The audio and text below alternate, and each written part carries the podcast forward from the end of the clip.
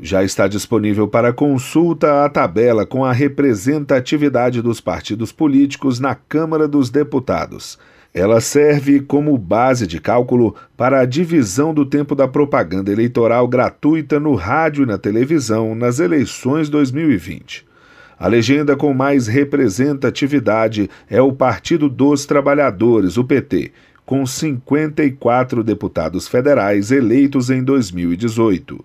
Em seguida, o Partido Social Liberal PSL, com 52 deputados, e o Progressistas PP, com 38.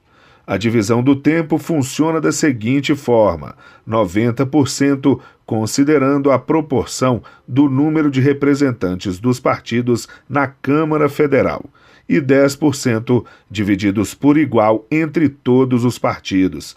60% é reservado à propaganda de candidatos a prefeito e 40% para vereadores. Do TSE, Fábio Ruas.